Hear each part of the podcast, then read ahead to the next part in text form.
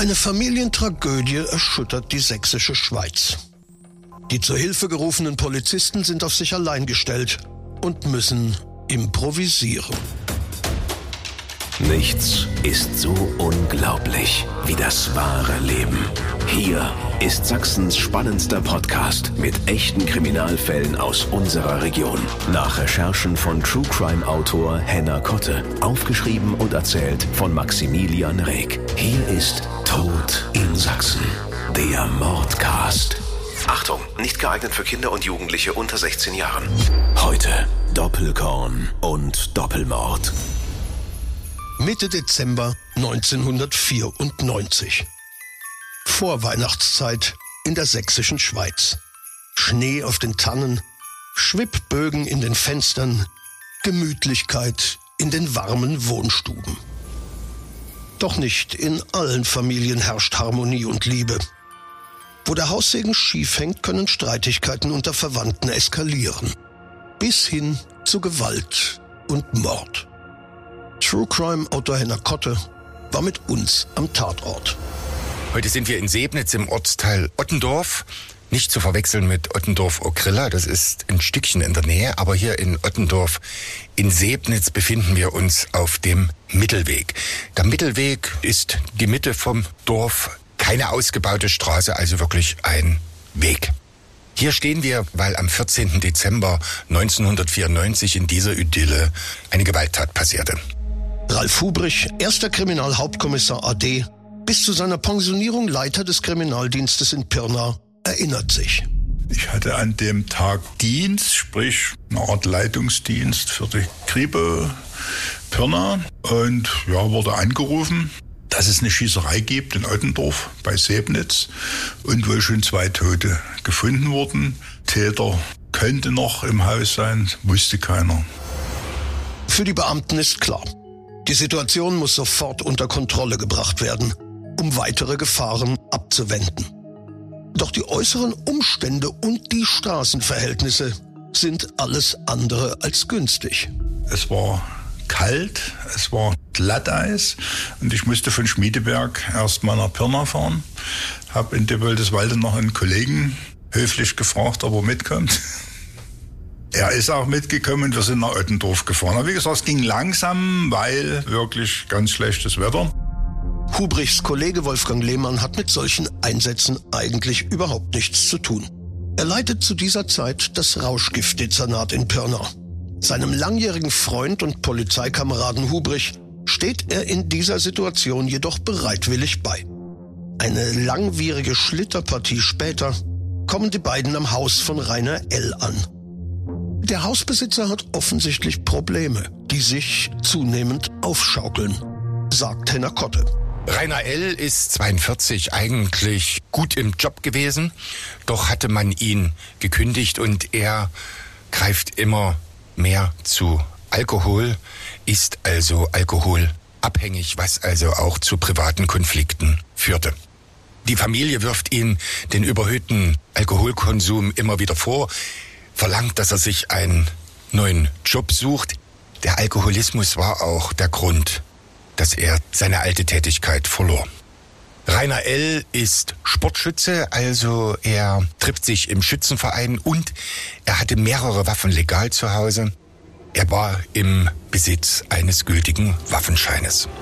Hubrich und Lehmann müssen sich vor Ort ein Lagebild verschaffen. Die Einsatzkräfte der Schutzpolizei und ein Notarzt sind bereits eingetroffen. Der Mediziner hat bislang als einziger das Haus betreten. Er hat sich ins Erdgeschoss geschlichen und dabei eine schreckliche Entdeckung gemacht, erinnert sich Hubrich. Die erste Lage war die, es hat Schüsse in dem Haus gegeben. Der Notarzt war drin und hat zwei Leichen im Erdgeschoss gefunden. Es wäre dann noch ein Schuss gefallen irgendwann, aber so richtig wusste es keiner. Und als allererstes musste ich erstmal die auch die Polizisten vertreiben, die sich da um das Haus gelagert hatten, obwohl keiner wusste, ist der Täter noch drin, lebt er noch oder schießt er die jetzt alle ab der Reihe nach. Dass Rainer L. nichts mehr zu verlieren hat, ist offensichtlich. Zwei Leichen liegen in der Küche. Els Schwägerin Waltraud B. und deren Tochter Jenny. Besonders tragisch, die ermordete Jenny hat Zwillinge im Säuglingsalter. Kurz bevor die Schutzpolizei am Tatort eingetroffen ist, hat El außerdem versucht, eine weitere Person zu ermorden. Seine eigene Tochter. Als sie vor ihm davonlief, hat er ihr in den Rücken geschossen. Schwer verletzt ist sie ins Krankenhaus gebracht worden. Mit so einem Täter fertig zu werden, wäre normalerweise eine Aufgabe für das Spezialeinsatzkommando, das SEK. Wir haben überlegt, das SEK wäre aus Leipzig gekommen, bei dem Wetter mindestens drei Stunden. Und wir haben gesagt, können wir nicht machen. Denn die Polizei ist in einer Zwickmühle. Die Nacht in der sächsischen Schweiz ist eisig kalt. Für eine stundenlange Belagerung des Tatorts sind die Beamten schlicht nicht ausgerüstet. Pistole Makarov und ganz normal Zivilkleidung. Also vielleicht ein bisschen dicker angezogen. Ich bin dann mit meinem Kollegen da äh, in das Haus gegangen, natürlich vorsichtig. Es war ein ganz normales Eigenheim, zu DDR-Zeiten gebaut, denke ich. Ordentlich. Weder haben die im Luxus gelebt, noch in bitterster Armut oder so. Es war also ganz normal. Wie gesagt, in diesem Erdgeschossbereich, so offene Küche, die Leichen der beiden Frauen, und, und da unten gab es auch keine Möglichkeiten, dass sich jemand oder im Keller, das war alles, das war alles sauber. Und äh, von außen um das Haus sah man wirklich nur in diesem oberen Dachfenster am Giebel. Dort brannte noch Licht, alles andere war, war also nicht mehr erleuchtet. Wir konnten also sagen, wenn er da ist, dann da oben. Wir sind dann wieder, wieder raus und haben überlegt, äh, wie wir weitermachen. Und ich habe meinen Kollegen Lehmann gebeten, wir holen jetzt eine Leiter und der klettert dort hoch und schaut mal dort rein. Eine Leiter ist im Garten schnell gefunden.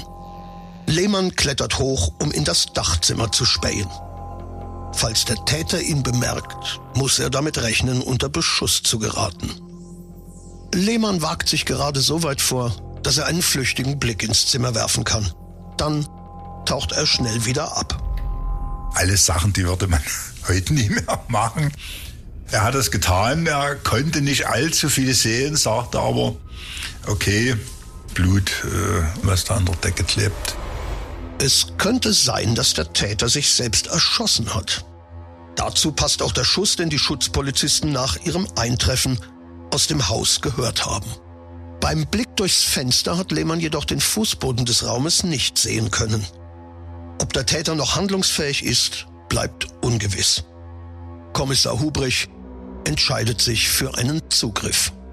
Die Schutzpolizei, die also auch schwere Stiefel oder Schuhe hatte, die auch Maschinenpistolen hatten, die sind zu zweit bzw. zu dritt vorgegangen. Wir sind hinterhergekommen mit gezogener Waffe. Und dann, wie gesagt, das berühmte Eintreten der Tür. Erstmal Klinken zu, Tür war verschlossen, Tür eintreten. Ich hätte nie gedacht, dass eine DDR-Papptür so viel aushält. Also erst nach dem fünften oder sechsten Mal zutreten ging die auf. Und ich muss dazu noch sagen, ich hatte natürlich meine Pistole in der Hand. Hinterher habe ich festgestellt, ich hatte die nicht entsichert, weil Adrenalin pur. Also wenn der noch drin gesessen hätte mit einer Waffe, also er hatte Langwaffen, er hatte Kurzwaffen, zwei, denke ich. Und dann haben wir gesehen, er lag dort und hatte sich, und hatte sich da von unten in den Kopf geschossen. Deswegen auch an der Decke dann das Blut und die Gehirnmasse. Die Gefahr ist vorbei. Der Täter, seine Schwägerin und deren Tochter sind tot. Die leibliche Tochter von Rainer L. liegt schwer verletzt im Krankenhaus. Nun wird auch klar, wie die Tat abgelaufen ist. Kriminalhauptkommissar Hubrich? An dem Tag fand eine Familienfeier statt und da kam es aus irgendwelchen Gründen zum Eklat. Er rannte also weg in, in sein Haus, die Feier war im Nachbarhaus und dann kam seine Schwägerin und deren Tochter wollten mit ihm reden. Da hat er doch schon die Pistole in der Hand gehabt und hat beide erschossen. Seine eigene Tochter kam dann dazu, hat das gesehen, ist weggerannt. Er hat ja noch mal hinterhergeschossen, aber hat sie irgendwo äh, ja, im, im Hüftbereich verletzt. Nicht leicht verletzt, aber, äh, aber nicht lebensgefährlich, denke ich. Und die Frau von ihm, die konnte sich also in Sicherheit bringen. Dann Polizei und äh, er muss dann wieder hochgegangen sein und hat sich selbst erschossen. Tragisch ist, dass Rainer L. trotz seiner Neigung zum Alkohol noch einen Waffenschein hatte. Doch der 42-Jährige konnte immer noch die Fassade wahren, meint Henner Kotte.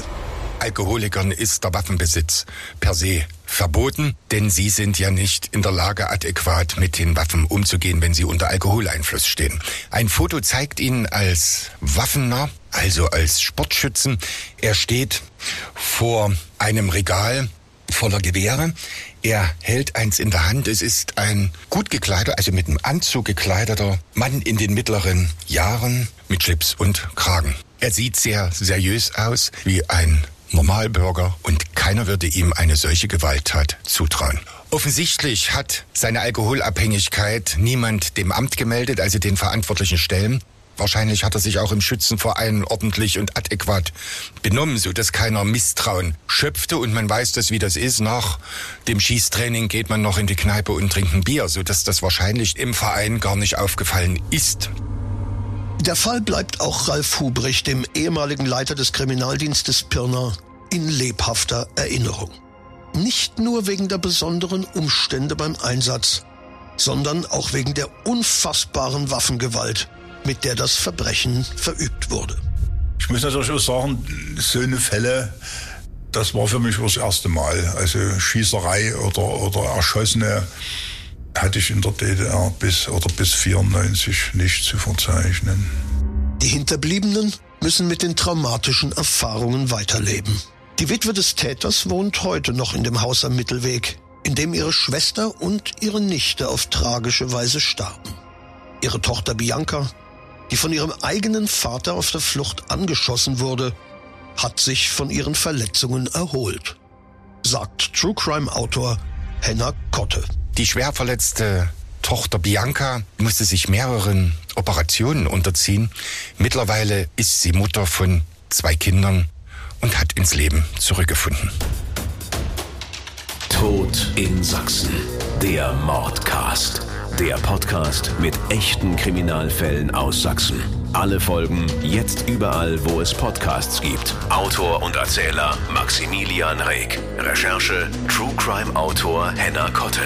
Tod in Sachsen. Der Mordcast ist eine Produktion von Regiocast, deutsches Radiounternehmen.